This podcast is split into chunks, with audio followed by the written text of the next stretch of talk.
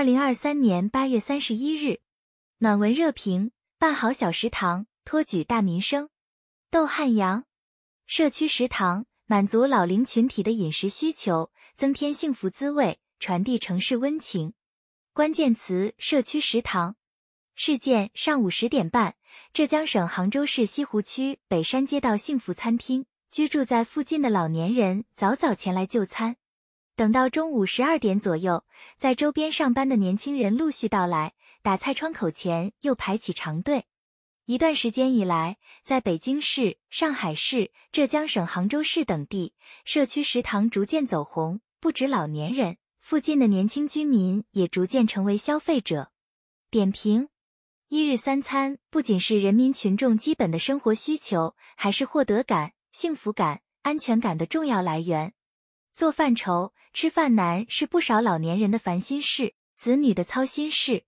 开办社区食堂有助于解决留守、孤寡、独居、高龄等老年人的吃饭问题，让老年人就近吃得饱、吃得好。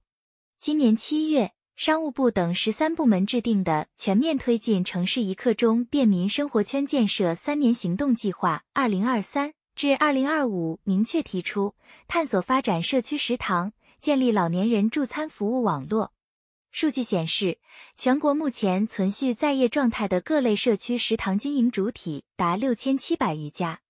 社区食堂开在家门口，老年人成为最直接的受益群体，不用费力买菜做饭，就近便能吃到营养均衡、热气腾腾的饭菜，省事又省心。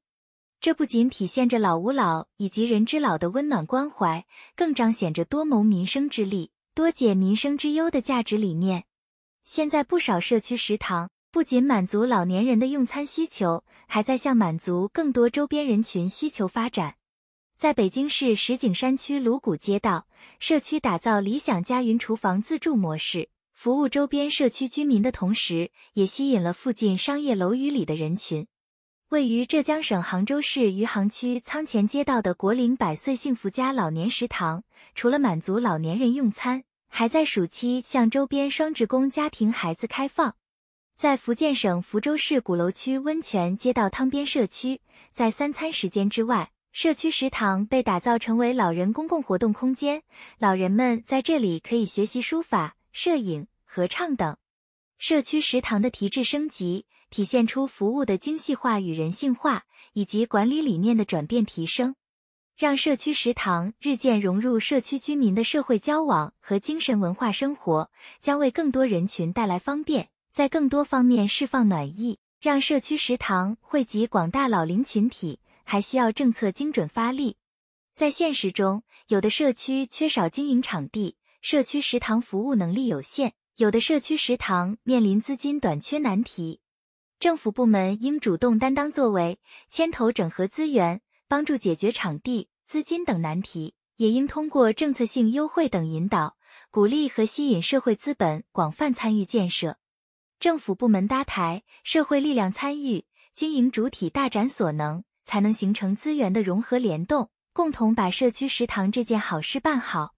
作为一项便民服务工程，社区食堂不仅完善着城市一刻钟便民生活圈。也丰富了就餐选择，开辟出新的消费市场。